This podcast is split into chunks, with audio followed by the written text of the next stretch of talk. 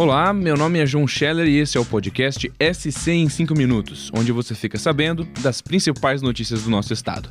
Vamos às informações dessa segunda-feira, dia 2 de maio de 2022. Começamos a semana falando da escolha do novo reitor da UFSC. Nessa segunda, o Conselho Universitário definiu os membros da lista tríplice que vai ser enviada para a escolha do presidente Jair Bolsonaro. É função do presidente escolher qualquer um dos três membros da lista para comandar a universidade, apesar da tradição em governos anteriores de se escolher o primeiro nome.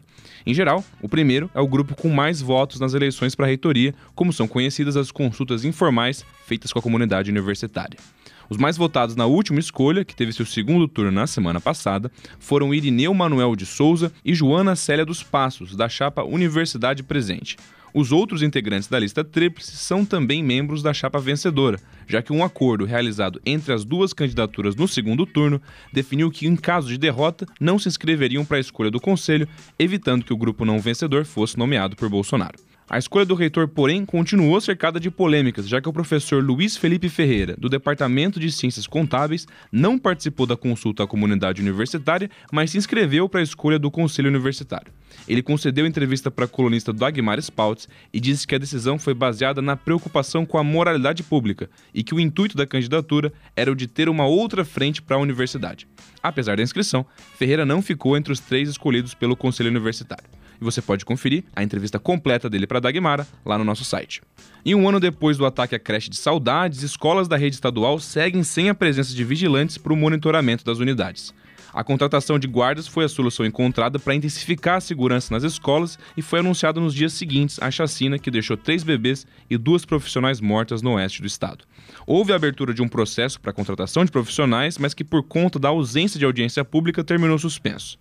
O Estado então contratou de forma emergencial profissionais para algumas unidades e prepara um segundo contrato emergencial enquanto ainda espera o término da licitação definitiva. Ainda sobre saudades, a equipe do Diário Catarinense esteve na cidade e conta, em reportagem especial, como o município de pouco menos de 10 mil habitantes vem lidando com as perdas um ano depois do ataque. O link para a reportagem está na descrição desse episódio. Bom, mudando um pouco de assunto, não bastasse ser segunda-feira, dia oficial da preguiça, diferentes cidades de Santa Catarina iniciaram a semana com aquela chuvinha persistente que não para nunca. Isso acontece por conta da formação de um ciclone entre Santa Catarina e o Rio Grande do Sul. Ele vai trazer chuva nos próximos dias, com especial atenção para um grande volume entre terça e quarta. Entre esses dias, a previsão para de duas a três vezes mais chuva do que o normalmente previsto para o mês. E Santa Catarina tem pelo menos 11 concursos públicos e processos seletivos com inscrições abertas neste mês de maio. Tem oportunidades em todas as regiões do estado, em diversas áreas e níveis, com salários que podem chegar a quase 16 mil reais. Lá na reportagem do DC tem uma lista completa das vagas disponíveis. E para fecharmos o podcast de hoje, ao menos 145 catarinenses começaram a semana com um dinheirinho a mais no bolso, depois de faturarem prêmios na Mega Sena. A aposta de maior valor foi feita em Palhoça e faturou mais de 95 mil reais na quina. Já os outros fizeram parte de um grupo de 144 apostas, que faturaram pelo menos R$ 1.200 cada. Teve ganhador em um monte de cidades do estado. Bom, espero que essa onda de acertos aqui em Santa Catarina traga um pouquinho mais de sorte para as minhas apostas na Mega Sena, porque eu vou contar para vocês, tá difícil, hein?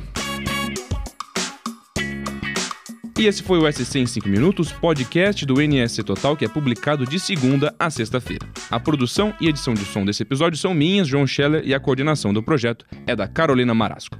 Essas e outras notícias você pode conferir lá no nsctotal.com.br ou nos links na descrição desse episódio. Até amanhã. Tchau, tchau.